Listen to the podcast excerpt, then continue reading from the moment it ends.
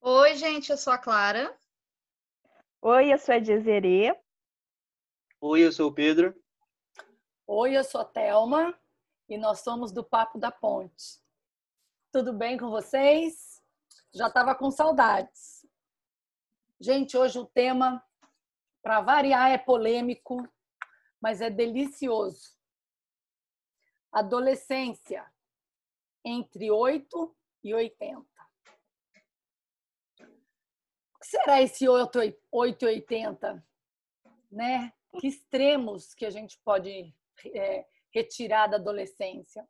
Eu vou ler para vocês uma parte de um, de um comentário do Aberasturi, um teórico que fala muito sobre adolescência, conceituando a adolescência para a gente aqui. E depois a gente vai conversar um pouquinho sobre isso. A adolescência se configura, então, como um período de experimentação de valores, de papéis sociais e de identidades, pela ambiguidade entre ser criança e ser adulto. O jovem está apto para a procriação, para a produção social e para o trabalho. Porém, a ambivalência da sociedade quanto à possibilidade de efetivação dessas aptidões faz com que ele adquira um status intermediário e provisório e passe a ser tratado de forma ambivalente, como criança e como adulto. Aqui começa o nosso papo da ponte. Pedro, o que, que a gente poderia falar um pouco sobre a questão da adolescência, principalmente aqui no Brasil? A gente pode ver que a adolescência é um período de transição entre a infância e a vida adulta. E nesse período de transição vai acontecer os impulsos de desenvolvimento, sejam eles biológicos, né, fisiológicos, do corpo, desenvolvimento mental, a maturação mental, emocional, que também envolve um pouquinho do mental, né? E também vai ser a maturação sexual, onde a pessoa está se tornando adulto fisicamente, né, novamente, e também vai envolver muitas questões sociais, onde o adolescente, né, ele vai se ser confrontado com essas questões sociais e culturais e vai tentar se colocar nesse mundo, tentando é, se estabelecer nesse mundo ao mesmo tempo que ele tenta é, preencher essas, essas imposições culturais que a nossa sociedade dá, né? Sim. É muito complicado para o adolescente, né? Apesar de experimentar e, e, e, ter mais autonomia do que a criança, né? É, a pressão é muito grande, né? A pressão... É muito, muito adulto para ser criança, muito criança uhum. para ser adulto. É, boa analogia. Isso aí. E a questão do limite, assim, o que, que é no Brasil reconhecido como adolescente, né? Como que eles fazem esse limite cronológico, geralmente, pela idade, né? Como que é isso? A gente tem os dados da OMS, que é a Organização Mundial da Saúde, que vai definir a adolescência entre a faixa etária de 10 e 19 anos, e aí a gente usa para esses fins mais estatísticos e políticos, né, para considerar quem é adolescente, né? Mas a gente também tem o ECA, que é o Estatuto da Criança e do Adolescente, hum. que ele vai definir criança é, como os indivíduos que até completarem 12 anos e a partir dos 12 anos até os 18 anos seriam os adolescentes. Em alguns casos mais específicos é considerado até os 21, mas normalmente até os 18. E aí a gente vê que a partir dos 16 a pessoa já pode votar é, o voto opcional, né? O voto facultativo. Facultativo. E aí, a partir do 18, começa a ser obrigatório, porque aí uhum. passa a ser um adulto, né? O indivíduo passa a ser considerado igual uhum. adulto. E a gente tem a, o, é, um conceito que a gente usa bastante também, especialmente para até para questões legais, né? Que é o conceito do de menor, que seriam aqueles que são menores de 18 anos. Ou Uma seja, questão mais é, penal, não são né? adultos. Isso. Responsabilidades. Não são adultos, aí os menores de 18 anos são considerados como adolescentes e, nesse caso, de menor. Sim. E acho que vale também a gente lembrar que a adolescência ela vai começar com essa questão da puberdade, de mudanças corporais, mentais, emocionais, e vai se dar com o indivíduo é, criando, sua, gerando sua personalidade, né? Ele vai enxergar o mundo, ver como ele influencia o mundo, como o mundo influencia uhum. nele, e aí ele vai começando a ter sua independência, tanto pessoal quanto econômica, e aí para assim se, se, se caminhando, né? Fazendo esse caminho para a vida adulta. É, apesar que está cada vez mais difícil da gente caminhar nessa vida adulta aí, principalmente economicamente falando, né?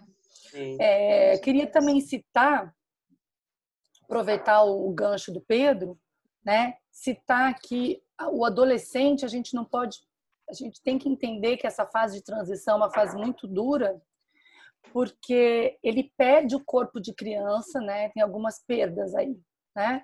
Então ele perde o corpo de criança e ganha aquele corpo que a gente fala que é uma pessoa um pouco atrapalhada, aquela mãozona grande, né? Aquele estirão. Então é, é, ainda nem está adulto formado, né? Aquela autoestima baixa, aquelas espinhas, né? E não tem mais aquele corpo de criança, né? Então tá tudo se formando. É, para as meninas também é muito complicado, porque vem a primeira menstruação, toda uma questão hormonal. Né? Então, a possibilidade da gestação, que é uma preocupação que uma criança não tinha. Sim, a descoberta né? da vida sexual. As, é, quando tem começa a questão de experimentar essa vida sexual, né? Também é, é, um tema até bom, viu, Clara? No próximo da gente falar sobre a, a, a gravidez na adolescência, isso dá, isso dá uma pauta, né? Nossa, eu é. acho que é legal a gente até ah, perdão. Pode falar, Pedro. Eu ia uhum. comentar da.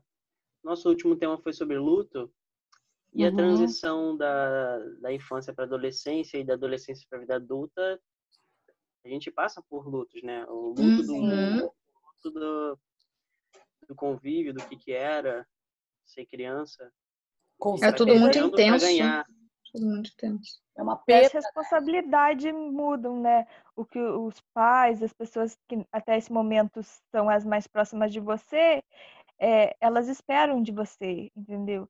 É, a criança é cobrada de um jeito, quando você é adolescente, você já é cobrada de outro jeito, até começar a tomar responsabilidades, a escolher a sua profissão. E muitas vezes essa escolha é feita no período da, no final do período da adolescência. É, o adolescente é pressionado né? muitas vezes a assumir posturas adultas, né? É, escolhas que não são as que ele quer. E aí começam e são escolhas relevantes. maiores conflitos, né? Talvez ele ainda não esteja tão maduro, né, para essa escolha. Uhum. E às vezes ele sabe exatamente o que quer, né? É, outra perda também que eu acho importante a gente falar é que ele perde aqueles pais heróis aqueles pais que não tinham defeitos, que eram maravilhosos, mitológicos, né? E que daí eles começam a enxergar os pais como pessoas humanas, frágeis, que erram, né? E aquilo dá uma, ele é que sabe, né? O pai já, o pai e a mãe já não sabem mais. Então, então é, exatamente, é uma fase que os pais passam a, ser, a serem confrontados, né? É, é um conflito muito grande, né? É. É, Interno e externo. E, e aí a gente vai agora começar a falar do, dos adolescentes que a gente está chamando aqui de oito, né? Que são os adolescentes que saem de casa para trabalhar e assumem muitas responsabilidades muito, muito novo, né? Com uma idade assim muito novo. E quem que vai falar, explicar melhor para a gente sobre isso, como que é isso, é a Jezerê. Jezerê, ajuda aqui a gente. Como, quem são esses adolescentes oito? Então, hoje a gente vai falar das meninas modelos, é ator ou cantora. Geralmente, muitas meninas têm esse sonho desde novas e elas saem muito cedo de casa. E os meninos que saem para jogar futebol ou para ser cantores, na maioria dos casos. É muito comum, né, que na adolescência ou ainda na infância muitas meninas têm esse sonho, né? de, de ser modelo, de ser atriz, até porque assiste muita televisão, vê o glamour, vê na revista aquela menina perfeita, e é um sonho muito comum entre as meninas e os meninos, é, no caso, menino jogador de futebol. É, eu acho interessante eu... pontuar, desculpa dizer, eu só acho legal que é, é, legal a gente pontuar esses padrões de, de profissões que eles seguem, são justamente as profissões que não são convencionais, no sentido de ter que estudar para, né? Estudar a princípio, no caso, fazer uma faculdade ou, ou alguma coisa da escola, que aí é, geralmente ganhando, as né? pessoas né? tem aquele clamor que vai ganhar muito dinheiro, né? Isso é. E aí o geralmente quando é uma profissão convencional, os pais acabam é, ou indicando ou auxiliando em algumas coisas, não que eles não auxiliam, né, nesses casos, mas acaba sendo mais influenciado, né, no caso. Uhum. É nesse caso, tipo, a pessoa ainda tem mais o suporte dos pais, porque ela pode ainda morar com os pais, ou ela se prepara para isso, ela tem o suporte de um adulto. O que acontece em muitos casos de meninas e meninos que saem de casa é porque eles, na verdade, eles saem da sua família, muitas vezes muitos moram no interior e eles têm que se deslocar para as maiores capitais, né, que geralmente é São Paulo ou o Rio de Janeiro, Rio de Janeiro mais para ator, São Paulo mais para modelo, que é a capital da moda do Brasil. Então, saem muitas meninas de, dos uhum. interiores e vão para essas grandes capitais. Um e, contexto muito diferente, né? Isso, e larga toda a família. Muita, muitas não têm família que moram perto. E elas uhum. saem 14 anos, de 14, 16 anos. Essa é uma faixa etária que elas começam a, a carreira. Os meninos também, né? Nessa faixa etária, para fazer, eu não lembro agora como que é que eles falam para selecionar os jogadores de futebol, né? Ah, é. É. Então, isso foi o que aconteceu comigo. Eu fui modelo, eu saí de casa com 16 anos, no interior de Santa Catarina, e fui morar em São Paulo. Eu morava em São Paulo numa casa de modelo com 15 meninas de 14 a 17 anos. A agência colocava todas as meninas menor de idade para morar nessa casa e todas uhum. moravam juntas. E o que que acontecia? A gente sabe, o, os padrões da moda, eles são bem exigentes, que você tem que manter uma medida é, de cintura, de quadril, é, e é uma, uma medida que você tem que manter, entendeu? E você muitas vezes não consegue manter essa medida com uma alimentação saudável. Então, a menina que tem pouca é, estrutura psíquica ainda, que está em desenvolvimento psíquico, então ela não tem um emocional forte, então ela acaba se abalando, ela acaba é, se deprimindo. Então, eu vi muita casos de abulimia, de anorexia, que as meninas é, tomavam laxantes para evacuar, para emagrecer, ou forçavam um vômito para emagrecer, principalmente quando era semana de moda, é, ou fazia uso de, de cigarros porque dizia que tirava a fome. Então, elas faziam de tudo para perder medidas, mesmo que esse tudo seja extremo para a saúde dela, mesmo que isso estivesse fazendo mal para elas, ela, elas, elas preferiam fazer isso, mas não queriam deixar esse sonho de lado. É, a gente tem um, um, relato aqui do mais modelo cearense, é, Delene Mourão, de 20 anos. Ela, ela colocou um desabafo, né, que chocou a internet. Desabafo, porque não quero mais ser modelo. Ela expôs os problemas que passou durante a sua curta carreira na agência da Joy Model, que é de São Paulo. É, ela ressaltou a pressão recebida para ter um corpo padrão é, para, usar para usar drogas e remédios para emagrecer. E ainda relatou casos de assédio sexual. Também é muito comum nesse meio é, de pessoas é, que fazerem, tentarem te assediar sexualmente para você conseguir o trabalho mais fácil.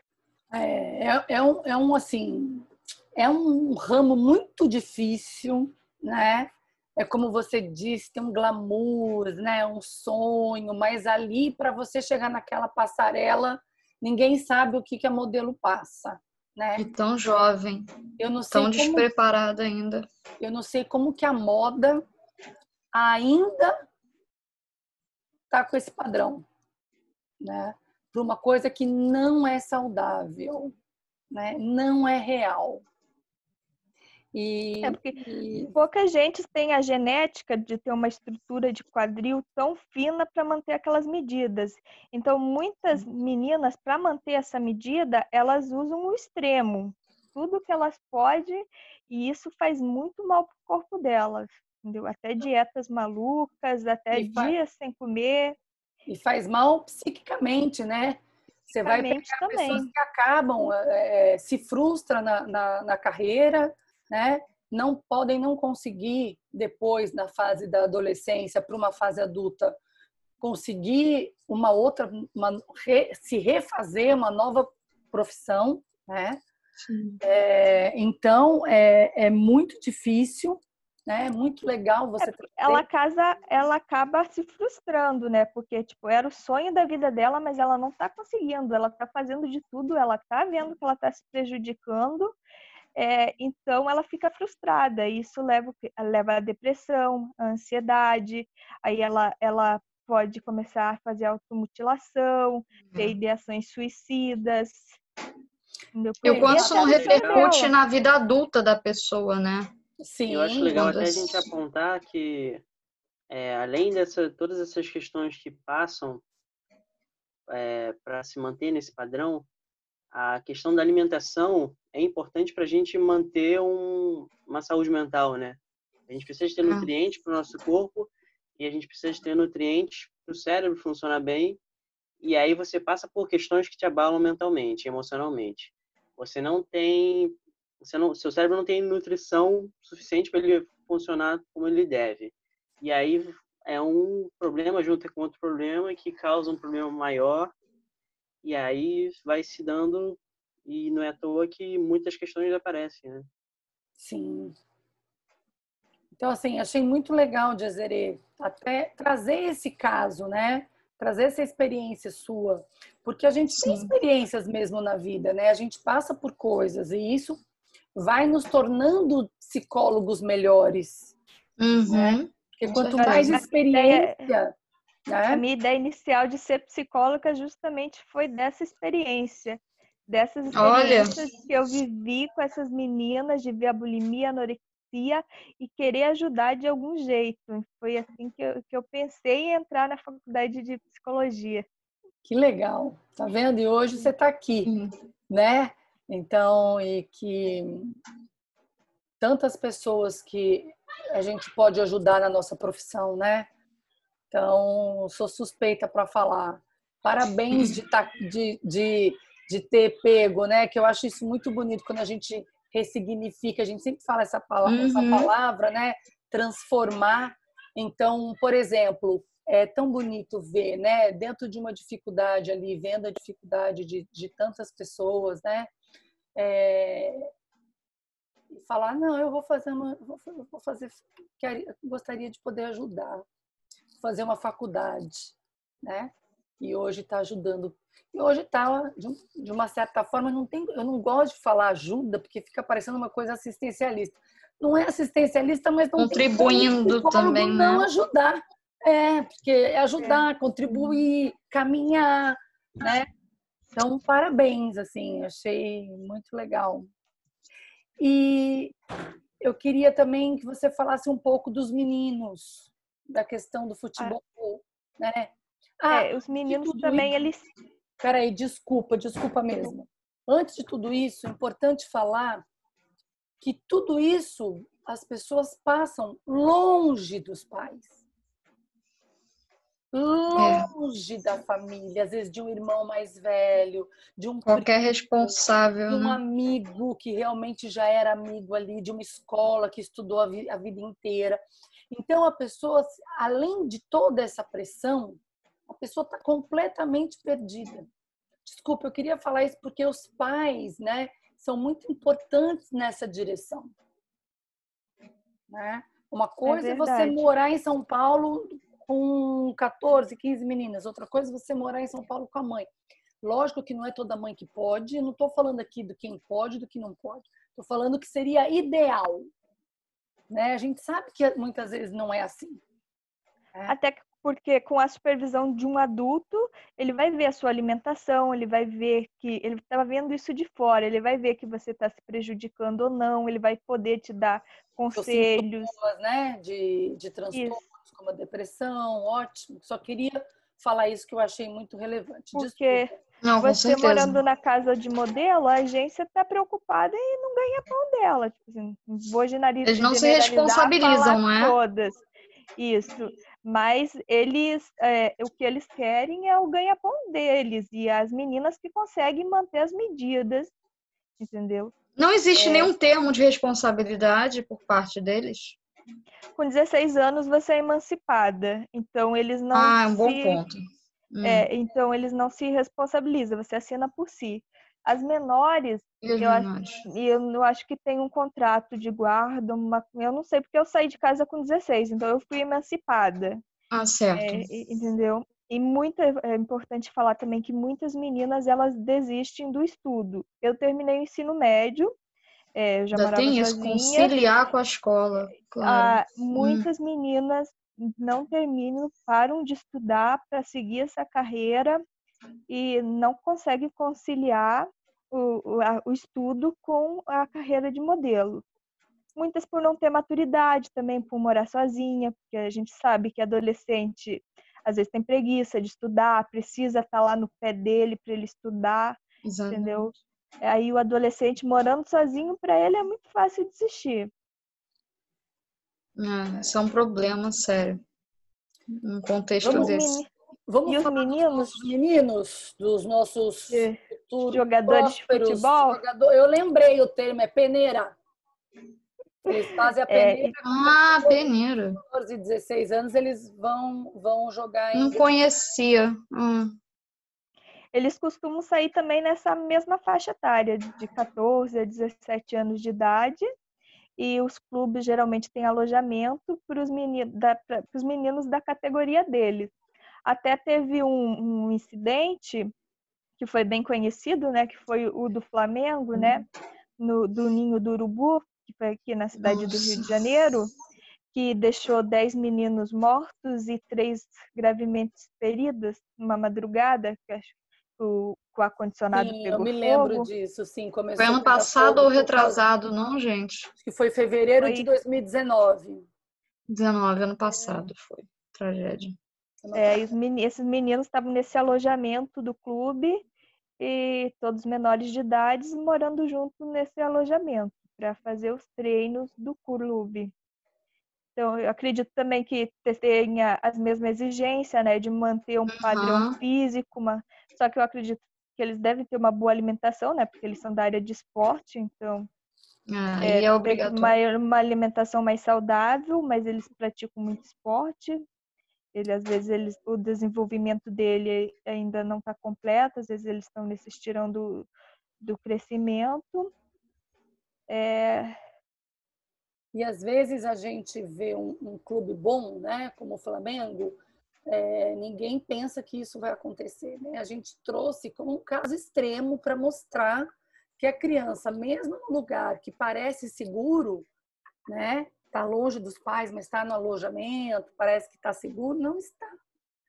Porque a gente não tem como é, se proteger de tudo que pode acontecer. Né? Infelizmente, eu não sei como ficou isso, também não é para isso que a gente trouxe né, essa, isso de volta. A gente não, é, eu sei que na época eles não tinham, não sei, as questões de funcionamento lá para isso, né?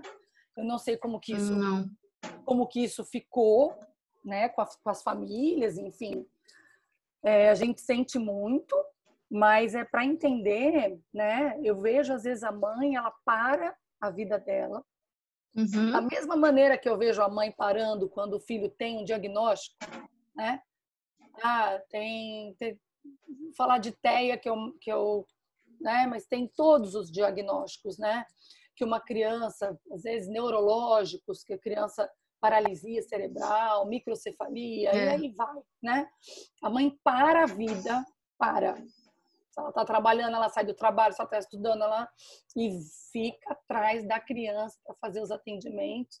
É o que eu vejo muitas vezes os filhos que, que, que, a, que a família pode, né? Porque geralmente são famílias também que não têm não tem condição financeira, mas que pode estar levando para o treino, sai do treino, vai para não sei aonde, volta para não sei aonde, vai para o nutricionista, volta, toma isso, toma aquilo.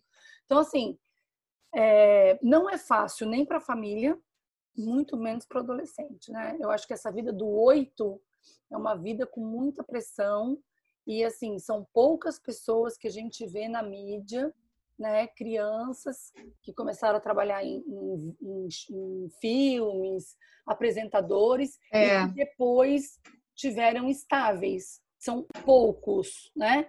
A maioria a gente vê que ainda tem algum tipo de problema, né? Mesmo, mesmo os atores americanos, né? A gente vê muita criança que depois tem sempre algumas coisas que eu vou falar aqui, que né, o que pode ocorrer quando a gente tem um desequilíbrio dessa fase de, de criança para adolescente como se fosse um adulto e com tanta pressão. Né? Porque o menino tem que ser escolhido um entre tantos. Uma modelo com 14, 16 anos, quem é essa modelo?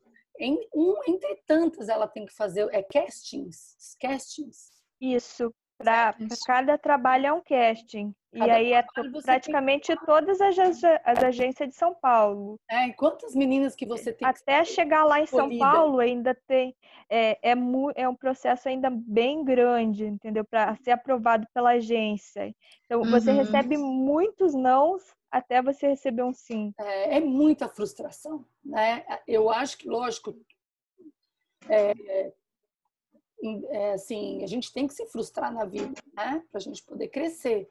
Mas frustração demais, né? Nada que é demais faz bem. Então, o que, É. que pode E ocorrer? é muito importante a- a- a- E o apoio do adulto, suporte, né? Uhum, é, Exatamente. Oi? É, porque você quando é adolescente, você, é, você ainda precisa de um suporte de um adulto. Porque Sim, você se frustra e você geralmente não sabe que direção tomar. Então, para isso que o, o suporte do adulto, para dar um conselho, é necessário ainda na adolescência. Sim, A pessoa está em formação, né, ainda, em todos os aspectos. sim. Então, o que, que pode ocorrer quando isso não né, acontece, isso tudo que a gente está conversando aí? Com o adolescente. Abuso de álcool e drogas, transtornos alimentares, principalmente nas meninas, né? Anorexia e bulimia, compulsão, né? Para você poder compensar essa angústia toda que você está sentindo, essa Uhum. pressão. Então você compra, você come, né? É. E daí você vomita porque você não pode comer. Transtornos de ansiedade e depressão. Automutilação, também nessa questão de compensar a angústia, né? A dor física, né? Ela tira aquela dor da angústia naquele momento, momentaneamente, né? Então, ideações suicidas e pode chegar à tentativa de suicídio. Isso que eu estou falando não é, às vezes, pode acontecer às vezes na adolescência, mas o que eu estou falando não é só na adolescência.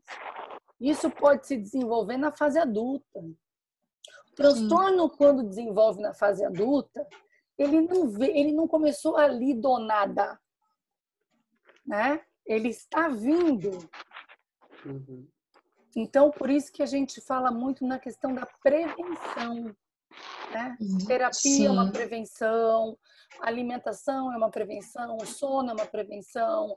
É, conforme você passa pelos, pelas coisas da vida, né? como trabalhar isso dentro de você, para que você. O adolescente tem uma demanda muito grande ainda de ser aceito, né? Isso faz com que ele tome atitudes assim drásticas para ser aceito não só como a Desiree trouxe, assim, esteticamente no, no contexto de um trabalho como de modelo, mas ser aceito em grupos, a, a, ao grupo, Nossa. ser aceito, ser acolhido pelo grupo é uma necessidade que está acima, às vezes, de necessidades fisiológicas. É, é como se fosse uma necessidade fisiológica de sobrevivência para o adolescente. E o adolescente. E ele está disposto a fazer altas renúncias em função disso.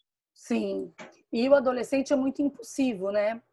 É muito então, impulsivo. Ele, ele tem sempre aquela frase assim: é, se eu falasse essa frase, se eu falar, não, eu vou falar. Daí você vai me falar se é um adulto, se é um senhor, um idoso, é um adolescente falando. Isso Mas nunca... eu acho legal a gente. Espera só um minutinho, Pedro. Isso nunca vai acontecer comigo. Vocês acham que é quem falando? Adolescente. Adolescente. Adolescente. nunca vai acontecer com ele. Desculpa, Pedro. Pode falar. Nada. É que eu acho legal a gente dar uma justificativa, porque a gente às vezes fica jogando pedra, bem entre aspas, e aí fala adolescente é isso, adolescente é aquilo, mas o adolescente é impulsivo, é, é teimoso, é inconsequente, mas é porque o cérebro está em desenvolvimento. É, é. As coisas estão sendo é, formadas. Faz parte. Está tendo uma Ele está em formação em todos os aspectos. E aí o cérebro e ele dele tá descobrindo não o mundo. Jeito... É, e, e ele está tentando, isso, né? é. Então a gente tem que parar de às vezes de, de julgar um pouco, tentar entender um pouco mais também. Como eles mesmos dizem, ninguém me entende. A gente Sim. pode começar a tentar Mas eu acolher, não, né? Eu não estou julgando acolher. adolescente não, tá? Eu eu, eu assim, não, eu, eu só tô falando que eles são mesmo impossíveis. Sim, são. E eles podem, por causa disso, é, como, como a Clara falou, para entrar num, num, num, numa turma sem se identificar, né? Tem identificação com o grupo, que era até uma coisa que eu ia falar, eu esqueci, deixei passar. Achei super importante você falar isso do adolescente, mas eles podem fazer racha, né? A questão da gravidez, a questão de tantos acidentes que a gente vê por aí. Então, assim, é, é importante eles entenderem, eles não vão entender isso, porque eu fui adolescente. É. É, e a gente não entende isso, a gente realmente acha que não vai acontecer com a gente, que tudo bem, que pode, né? Tem uma que a gente pode provar, né? Tem uma onipotência, mas assim. É exatamente uma onipotência. É, mas, mas é, é importante os pais aí entrarem nisso, né? Que foi o que o Pedro e a Jezere falou que é dar o suporte, né? estar por perto. Mesmo que o adolescente não queira falar com o pai, não esteja nem aí, mas né, é, tentar esse, essa comunicação, né? Não máximo. Desistir, né? Como a gente sempre fala do filho. É, acompanhar na medida do possível, né? O adolescente, quando principalmente nessas questões de trabalho, é, a relação da confiança, né? O Pedro também fala muito dos adolescentes. Acho que é, Pedro já escreveu algumas coisas sobre a questão do, do vestibular, né?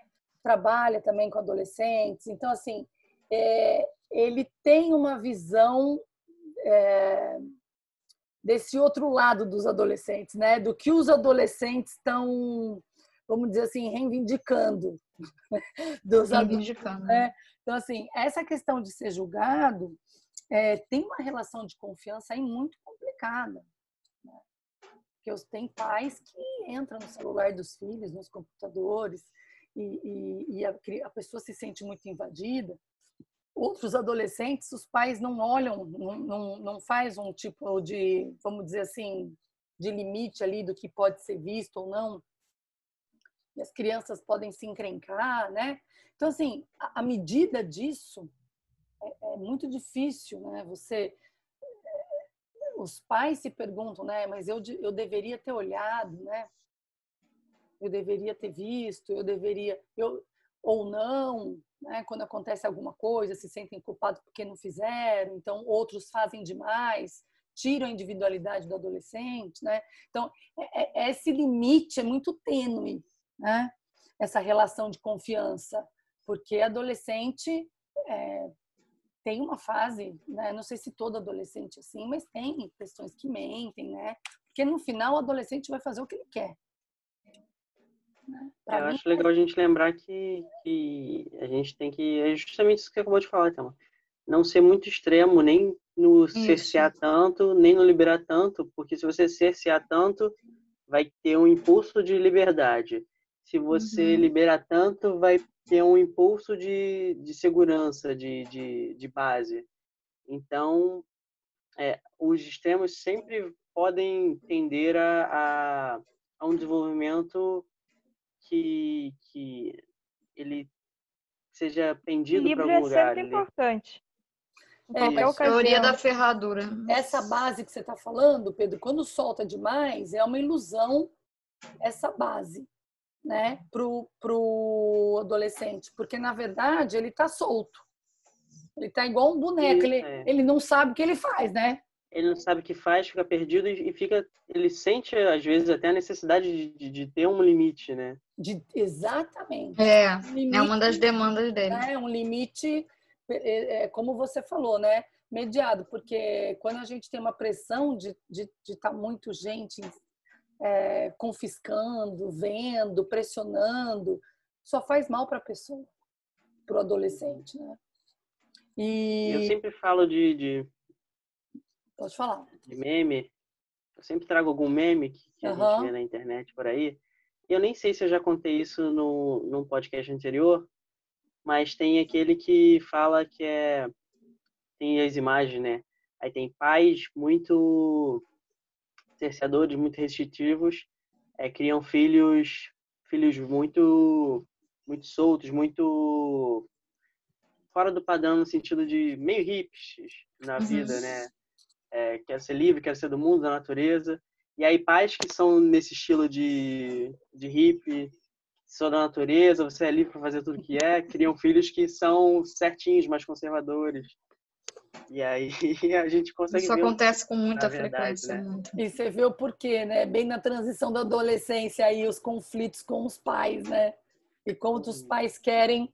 Legal que eu vou fechar esses pontos importantes que a gente está falando do, de dar suporte ao jovem, né? Que é estar por perto, acompanhar na medida do possível, a relação da confiança. E por último, tem muito a ver com o que o Pedro falou.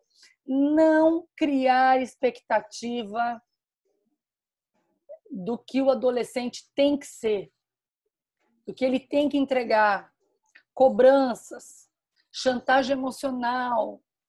Né? A mamãe vai ficar tão triste se você não fizer isso, se você não fizer direito. Não vou falar medicina, tá? Porque eu não quero desagradar ninguém. Tô brincando. Eu também sou mãe, também quero que meus filhos façam medicina, tranquilo. Mas não é porque a gente quer que a gente deve fazer uma pressão tão grande ao ponto das pessoas não, não poderem nem escolher o que elas vão fazer pela vida, no resto da É. vida. né? Isso é muito sério, porque também fala assim, você quer tanto que o filho seja adulto, mas ele, mas ele, não, não- ele nem escolhe. né? Então, assim, escolher com ele, né? não escolher para ele. É potencializar as boas decisões, né? A favor dele. Potencializar as decisões a favor dele. Sabendo que ele também pode mudar de opinião, né? Porque É. 17 anos você tem que escolher um curso, às vezes você vai, faz o período 2 ou se forma, e às vezes vê que não é aquilo que você quer, e a pessoa parte para outra área, não quer dizer que se ela fracassou uma vez, na verdade não foi um fracasso, foi uma experiência, experiência. ela não vai ser nada na vida, entendeu? Exatamente. É. Quantos recomeços, né? Que a gente tem visto. Tá? Ó, agora, nós vamos falar de um adolescente que também não entendo. 80. Se o 8 era novo, 80, vocês já vão imaginar, né? Ó, tô dando a dica. Problema do adolescente. É, é chamado adolescente ainda. Eu vou é, colocar um vídeo para vocês e aí a, segue a Clara explicando para gente, porque é uma Uhum. meio, é, para quem nunca, não sabe e nunca viu, é meio estranho. Vamos lá.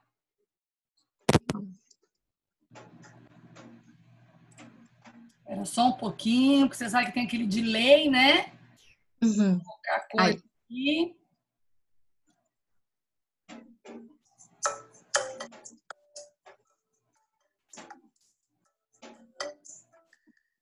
Jovens têm demorado cada vez mais para sair da casa de seus pais.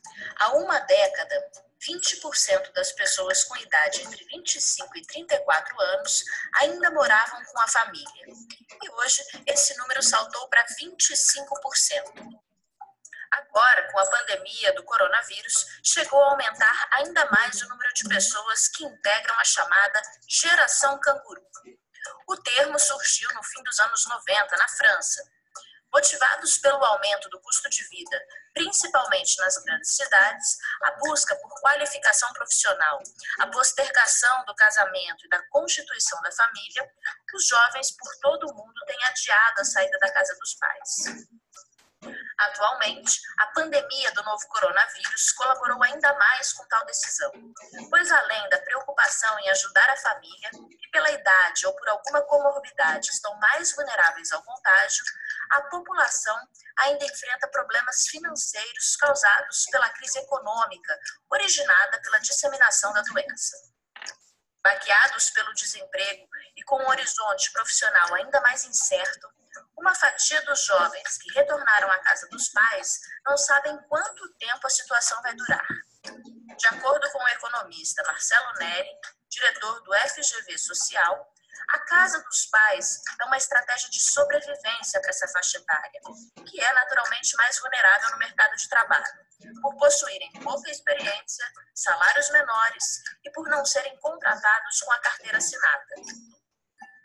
Com a volta desses jovens para a casa dos pais, é necessário todo um processo de adaptação. Os pais, acostumados a tratar os filhos adultos como crianças, impõem regras. Com isso, os filhos, por sua vez, se veem com uma liberdade menor, o que após um período de independência pode ser muito incômodo. Segundo o filósofo Luiz Felipe Pondé, a cultura da América Latina, diferentemente da de países como Estados Unidos e Europa, estimula por si só que os jovens prorroguem a busca por liberdade. Enquanto lá fora os filhos da classe média ou mesmo os de famílias ricas são incentivados a buscar sua liberdade financeira através de subempregos, aqui no Brasil geralmente vivem de mesada, o número de jovens morando com os pais deve aumentar, mas nem sempre esse processo é ruim. Muitos estão vendo a ocasião como uma oportunidade de reaproximação com a família, apesar da dificuldade em entender o espaço do outro. Para a psicanalista Séries Araújo, é necessário que os filhos, mesmo os que perderam o emprego ou o poder financeiro, sejam tratados como adultos, mantendo certa liberdade e também possuindo responsabilidades dentro de casa. Já os pais têm de ver a situação como algo temporário. Os jovens. Desculpa, parei, já terminei no final. Uhum. O final é ótimo. Terminei antes do final. Mas eu acho que deu para ver bem, né? Sim. É, realmente, hoje em dia, ela, a matéria é muito importante porque pontuou bem o quanto que essa situação está sendo potencializada pela pandemia do coronavírus, que reconfigurou todos os espaços, as relações e as relações nos espaços. Então, é, essa geração canguru, ela realmente é como se fosse uma adolescência estendida. Tardia, né? Para a idade adulta, tardia, tardia.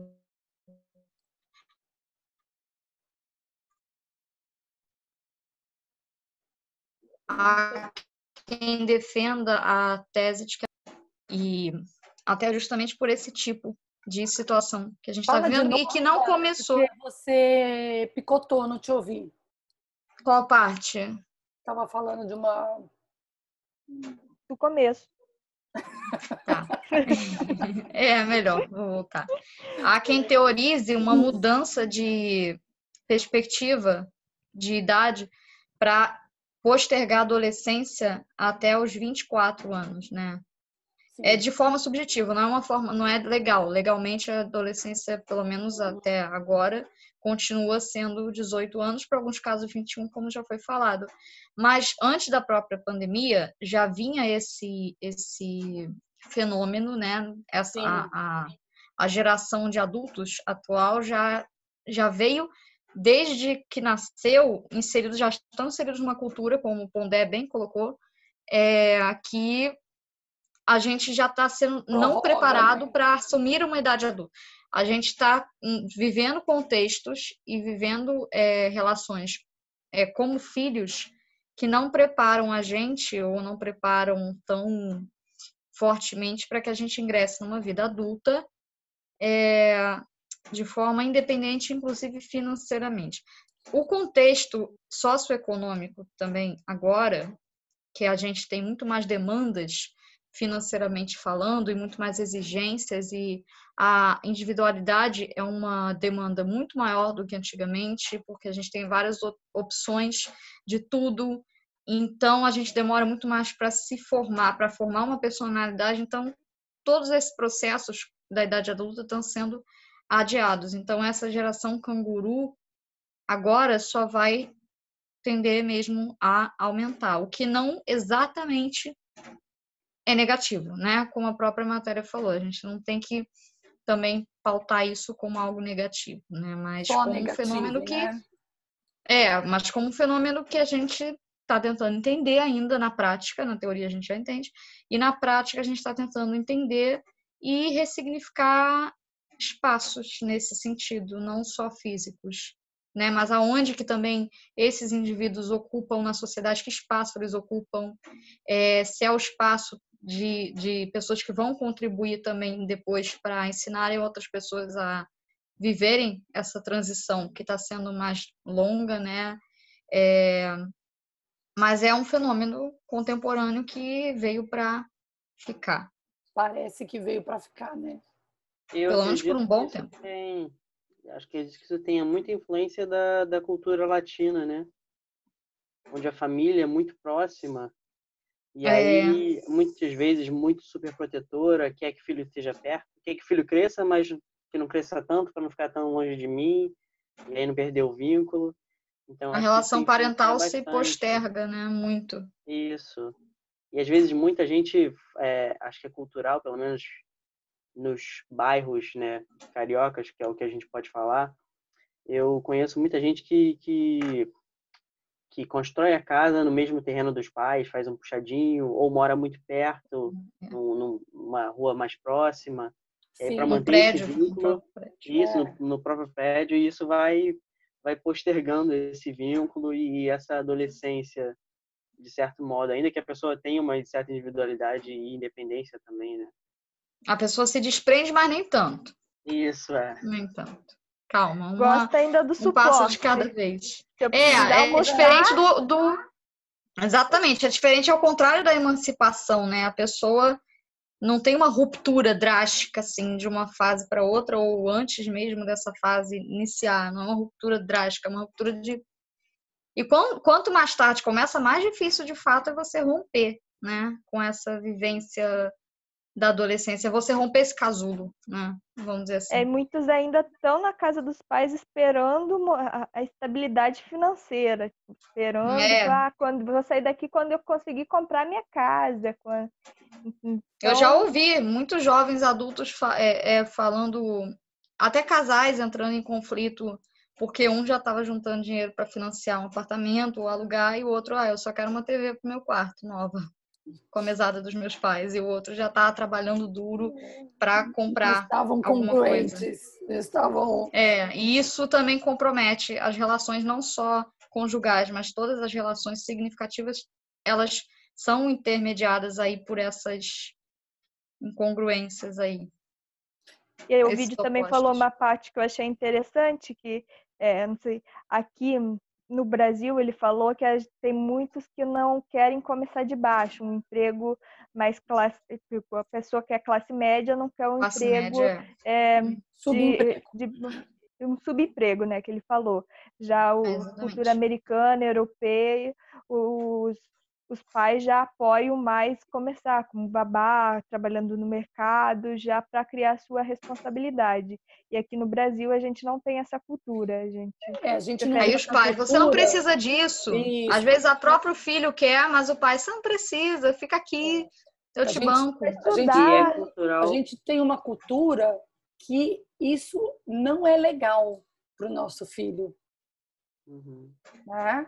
Exatamente. vai servir alguém, vai limpar banheiro de alguém, É, é elitista, né? É uma é, perspectiva muito elitista. É, eu não sei por que. preconceituosa até certo ponto. Mas eu sei que tem. Agora, eu achei ótima de Ezerê, estava esperando para falar sobre esse ponto. Eu acho que eles criam o filho pro mundo. Exato. Porque os filhos têm que aprender a se virar. Só que eles erram a mão na questão do convívio. Eles muitos se afastam até que eles não têm mais convívio nos Estados Unidos. Né? Aqui a gente faz o contrário. Né? Os salários são baixos, mas a pessoa não está só indo lá para ganhar o salário.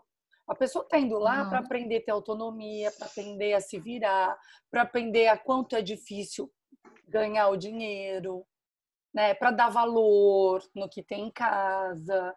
A gente estava até, até receber ordem e obedecer. Do privilégio. É, limites. Obedecer ordem, limites. limite, ter horário para chegar. Então, o mundo não vai passa, acolher igual em casa, né? o mundo não é a continuação fase, da casa. Sim, exatamente. Quando você passa dessa fase e vira um, um jovem adulto de 30 anos, né? aí você nunca trabalhou na vida, aí fica difícil você ir trabalhar, porque tem certas coisas que é fácil, mas fácil você fazer com 16. Né? Aí você fala, não, mas vai sair de casa para ganhar isso, melhor não sair, de... melhor não ir. Mas se você não começa, desculpa, porque eu te cortei, né? mas eu queria falar isso. Fala você. Nada, é ótimo. E tem a questão da experiência também, que nenhum emprego alto vai te querer sem experiência, e para você ter, é. ter experiência, você tem que começar de baixo. E aí Ninguém você fica preso nessa questão. Você não quer o, você não quer algo que seja degradante entre aspas, né? Mas aí você não vai ser contratado porque você não passou, não teve anos de experiência em tal, tal lugar. E você e pode você crescer dentro, é, dentro lugar, da própria né? empresa. Você tem a possibilidade de crescer. Começar de baixo, ele vê que você é uma pessoa esforçada e ir crescendo. O que é engraçado é que se esse adolescente ou jovem adulto vai limpar banheiro nos Estados Unidos, na Europa, ai, aí, ai, aí que delícia! Aí é, é aí é, é legal, aí é empoderamento, aí é Tem um banheiro em Paris. É, aí os é. pais acham, esses pais acham bom. Então acham a gente ótimo. tem que parar com isso, a gente tem que é, educar nossos filhos, né? Ou passar para os nossos pacientes, né, pais, os filhos, o quanto, uhum. eles, quanto é importante adquirir a autonomia, a autonomia que eu estou falando financeira. Se você não começa um trabalho, igual a Jezere falou, muito bem falado, a qualquer tempo a gente pode recomeçar. Se você for em qualquer sala de em universidades, você vai ver pessoas com mais de 50 anos recomeçando. É muito comum hoje em dia. É, é, é recomeçar, mudar de profissão. Mas o importante é fazer, é realizar. Né? Então, se um jovem ele não sabe o que, que é trabalhar, um jovem que eu falo com 16 anos, isso para mim é um jovem. Certo. Né? 16, 18 anos, está estudando, né? É, até que ponto esse estudo vai fazer a diferença para você lá na frente? Se você só está cumprindo etapa, é melhor você trabalhar, estudar e trabalhar. Ah, não, eu estou estudando que eu vou passar no ITA, vou passar na, na vou passar na PUC, estou falando aqui para encher o saco de alguns terapeutas, tá?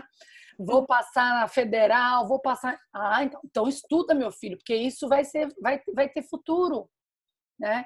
E tem ótimas pessoas que trabalham e ganham bem hoje, né? Não estou tô, tô dizendo na média, tá, gente? Não estou falando aqui do é, e que não é, e que não estudaram em maravilhosos colégios e não fizeram maravilhosas faculdades. Né? Isso também é uma coisa que a gente tem que é, desmistificar. Quem faz. Tanto que nos próprios currículos isso já tem sido banido, assim, é. não tem dado ninguém. As Porque empresas não dão mais importância a isso. Não é Colégios e faculdades. Como davam, né? Como davam. É. Porque hoje, davam. o que quem sabe a experiência que a pessoa teve, se é esforçado realmente, né, para ir crescendo. Então, Exato. os valores vão mudando. E a gente, como, como psicólogo, a gente precisa auxiliar né, os pais, os jovens, ao que eles.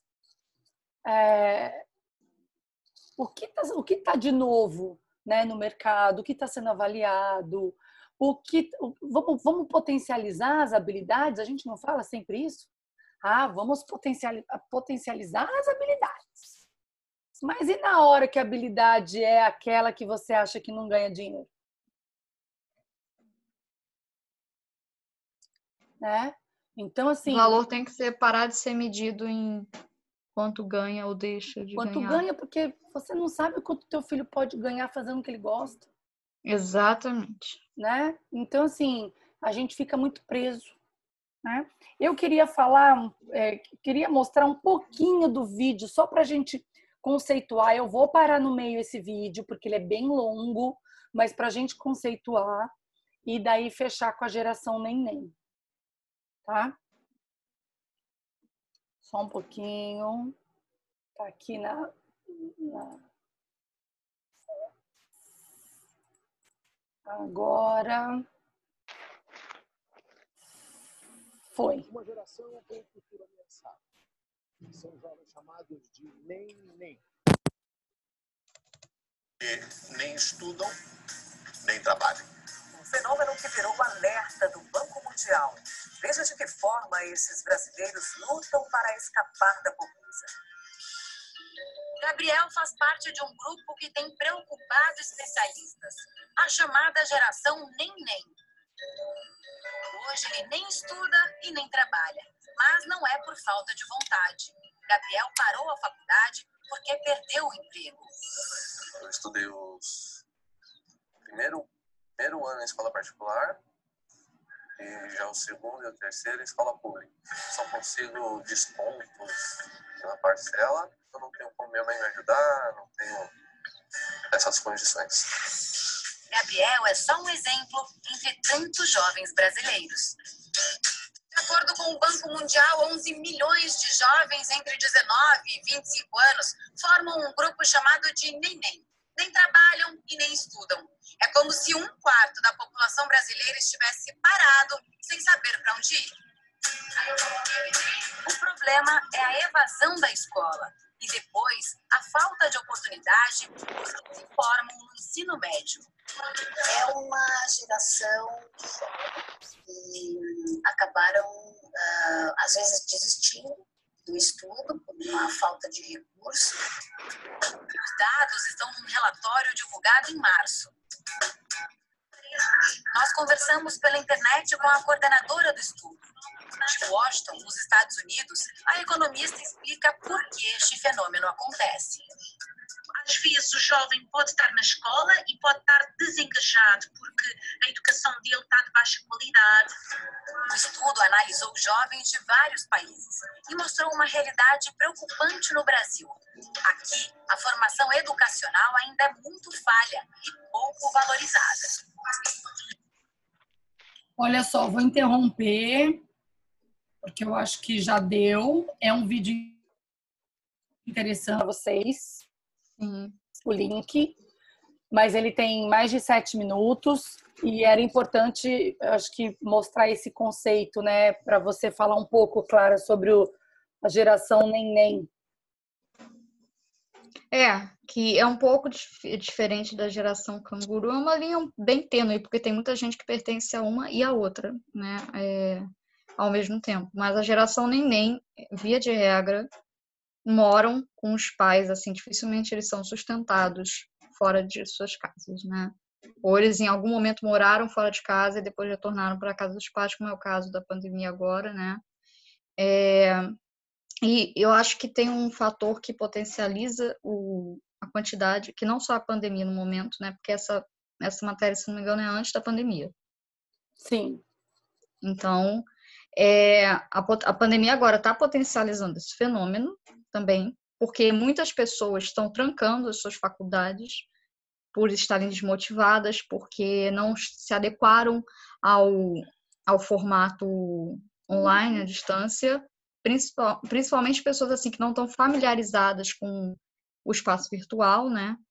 É, e tem jovens que não estão familiarizados, sim, às vezes por não terem condições de se familiarizarem, então até que ponto também a gente não entra numa discussão de que essas pessoas uma parcela dessas pessoas nem nem não estudam nem trabalham, não só não têm oportunidades, assim, é, estão por falta de oportunidades, como porque a própria sociedade ou as instituições é, elitizam alguns formatos de ensino ou de trabalho que não dão espaço para essas pessoas terem essas oportunidades, mas isso aí é outra discussão. É, e essa geração neném também hoje em dia é muito comum porque não é como antigamente que tinham três, quatro, seis opções de faculdades. A mulher não trabalhava ou trabalhava, era bem menos a parcela de mulheres que trabalhava. Todo mundo já tinha mais ou menos um destino traçado, então a, a, a profissão dos pais também estava muito a profissão dos filhos. Hoje você tem uma gama de possibilidades de ensino técnico, universidade e várias outras alternativas de trabalho é, é, terceirizado, informal, carteira assinada, tudo. Então, isso também faz com que essas pessoas, como falou na matéria, fiquem perdidas, porque muitas vezes as famílias delas é, é, ainda têm um pensamento muito conservador no sentido de ah, você tem que fazer faculdade, classe média principalmente, é, tem que fazer uma faculdade, não pode não fazer uma faculdade, né? É, eu fiz, então você tem que fazer. É, isso faz com que essas pessoas que veem tantas opções assim, elas querem poder escolher. Só que escolher está muito difícil. E aí elas vão postergando um pouco essa entrada no universo adulto no sentido profissional ou ingressar em uma em um estudo que vá possibilitá-las a um trabalho, por exemplo. É, eu vi um eu pouco. Vou te falar, Pedro, hoje nós estamos, nós, pode, hoje nós estamos não. A gente está brigando. Agora é você. A gente está brigando pela fala. Agora é você. Da outra vez eu falei na frente. Ai, que até me perdi. Mas eu ia falar sobre. É... é, agora eu me perdi realmente. Perdeu mesmo? Mas era da questão que a, que a Clara estava falando, né? Da, da faculdade e tal as pessoas têm, têm medo de que os adolescentes em especial, né, e o início da fase adulta, os jovens adultos, né, eles têm medo de que as escolhas sejam definitivas. É um bom e ponto. aí isso é um dos motivos que, que, que tem esse postergar da, da decisão, né? Se eu vou, faz, vou fazer algum curso, vou ficar um ano lá nesse curso, se eu não gostar, e aí, o que eu faço? Vou perder um ano da vida. Dinheiro também. Ah, eu vou investir. É, dinheiro. Investir vou aí jogar fora o dinheiro. Acabam postergando, postergando, e aí fica nesse, nesse meio termo de vai, não vai, não trabalha, não estuda, não sabe o que faz. E eles já estão numa idade que eles pensam, não posso mais errar. Uhum. Porque o tempo está correndo. Já aí se comparam com pessoas né? É, que estão nessa faixa etária. Ah, começa, começa aqui lá, mas fulano, fulano já tem filho, fulano é casado, fulano já tem a casa própria, fulano fez não sei o quê. Eu, eu tenho que correr, eu tenho que escolher, e eu não posso errar, então eu tenho que tomar a decisão certa. E uhum. aí a pessoa paralisa. E eu acho que nem indo nem tão longe, só de fulano já escolheu o que ele quer para a vida, fulano já se achou, já é um, algo que, que, que pode ser desestruturante nesse sentido, né? Uhum. É verdade. Sim, mas assim, é... engraçado que às vezes a gente vê pacientes passando a vida inteira tentando se achar, né? E as pessoas estão querendo só né, escolher, né, é, só escolher uma, uma profissão, né? Lógico que isso é complicado, porque quando a gente é jovem, a gente acha realmente que isso a gente está escolhendo para fazer uma carreira. Não é fácil o recomeço. Né? Hum, é bonito o recomeço, né? Quando, quando ele acontece, é bonito, mas não é fácil, porque você deixa tudo que você já é para trás e você recomeça do zero, né? Então, assim, geralmente, quanto mais a gente acertar, né? Não existe resposta certa, mas existe resposta mais acertada, né? Isso é a tal da assertividade. Quando ah, você pega a existem as orientações vocacionais, Uhum. que a gente faz, né? Até para a pessoa que realmente às vezes está perdido, ou eu conheço gente que fala, ah, eu estou na quinta faculdade. Né? Mas, ainda, Conheço mas pessoas. ainda eu não sei se é isso. Né? Quer dizer, não- isso fala mais do que não sei se é isso. Né? É um pouco do que vocês estavam falando. Eu achei ali, quando aquela portuguesa, aquela cientista portuguesa nos Estados Unidos fala sobre a questão da, da aprendizagem, da estrutura do ensino, que também não é um assunto para psicólogo, né? mas o quanto é importante se a gente tivesse realmente um, um, um ensino, um aprendizado que reforçaria você continuar a estudar. Uhum. É, nossa, completamente. Isso não acontece no Brasil, não acontece. né? Então, Muito arcaico ainda nesse sentido, né? o Ensino. então assim, outra coisa, é, muito do que a gente viu aqueles tem, eu, eu tinha até um certo preconceito da geração neném, né? Achava que a geração era de quem não queria estudar e não queria trabalhar. Uhum, Não É. necessariamente. Agora eu vi que um, que um quarto né, da população da, da- da brasileira, não sei se daquela idade, é uma geração neném, porque não consegue emprego. A gente tem um índice de desemprego muito alto Mesmo empregos informais. mesmo. Então, assim, é alto. Informais Mas também não sei até que ponto aquela pessoa está disposta a trabalhar para poder estudar. Disposta naqueles empregos, subempregos que a gente estava conversando. né?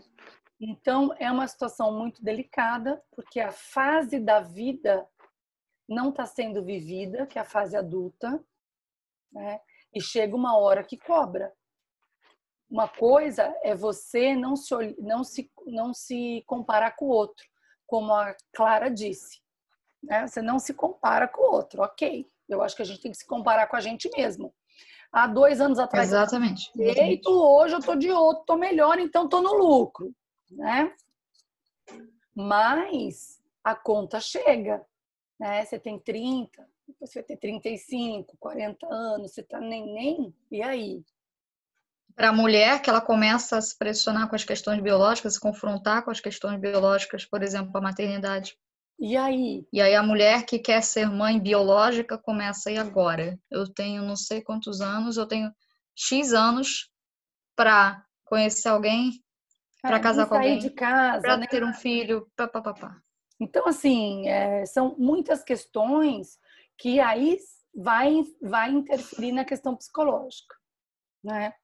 O que eu acho que a gente poderia deixar, eu pelo menos acho que eu vou deixar aqui uma palavra, que eu acho que é o que poderia ajudar enquanto a gente pensasse na adolescência, na, no, no jovem adulto, né? E, e de todas essas coisas que a gente trouxe aqui para vocês, para a gente refletir, né? Sempre é para refletir. Ah, equilíbrio. Uhum. né? A gente trabalhou aqui com dois extremos. Equilíbrio. É, procure orientação vocacional, você que é jovem. né? Não precisa fazer uma terapia longa, né? onde é mais tão mais acessível. Procure. Né? Os pais estão perdidos com seus filhos, procure uma ajuda, psicoterapia, né? Procure Inclusive familiar também. familiar, né? Terapia familiar, terapia de Trazer a família para dentro do problema do adolescente é acolhedor, bastante. E nessa fase da vida é muito importante ressignificar esses laços. Nossa, é super importante. Então, assim, é, veja isso como uma coisa que realmente vai dar ganho na vida, em qualidade, em suporte sustentado, né? Ou pelo menos a gente sabe o que que precisa melhorar. Que eu já acho que é uma, já eu já estou no ganho, né? Então eu vou parar de falar porque diz alguns terapeutas que eu estou andando falando muito. Eu vou ficar quieta, vou me despedir de vocês, dizendo que um prazer estar com os terapeutas da ponte, um prazer estar com vocês e que o nosso intuito é fazer vocês refletirem. Um grande abraço. É isso aí, gente. É, a gente espera que cada episódio vocês estejam se inteirando mais, gostando mais. E lembrando que a gente está sempre aberto a sugestões, opiniões, e esse é um espaço nosso, mas é primeiramente para vocês, de vocês e para vocês. E a gente faz questão de fazer isso para que vocês se beneficiem o máximo possível desse conteúdo que a gente traz aqui. Bom, é muito bom estar, estar hoje aqui com vocês, ter falado um pouco da minha experiência. Uhum. E o que eu quero falar também é que nenhuma profissão em si é totalmente ruim e nem totalmente boa, todas têm seus prós e seus contras, mas nessas que a gente começa muito cedo, realmente o adolescente precisa de um suporte, então é bom os pais ficarem de olho, é bom é, você respeitar o seu limite, você entender é, o que a sua mente pede, o seu corpo pede, respeitar os seus limites. E como a Thelma Uhum. falou, nada que é extremo é bom. E eu vou aproveitar e puxar a sardinha para o meu lado. Uhum. Tem alguns textos, no caso dois, um que fala sobre a adolescência e os transtornos mentais. Trabalha um pouquinho sobre o que é ser adolescente e como essa questão do vestibular afeta a, a mente da, dos adolescentes nesse período, onde eles estão em formação, né? Uhum. E tem um textinho mais recente que fala sobre amizade e pertencimento, que são grandes questões também da adolescência. E a gente falou até um pouquinho sobre essas questões, então lá dá para se aprofundar um pouquinho mais. Então entra lá no www.clinicadaponte.com.br, dá uma checada lá no, no blog com diversos textos, como esses que eu falei. E se você sentir a necessidade de um atendimento psicológico, e especialmente nesse caso, sobre as questões de adolescência, de procurar é, orientação vocacional, entre em contato com a gente, que a gente pode te ajudar. Uhum. É isso. Ok, gente. Até a próxima. Tchau, tchau. Até! Tchau, até a próxima.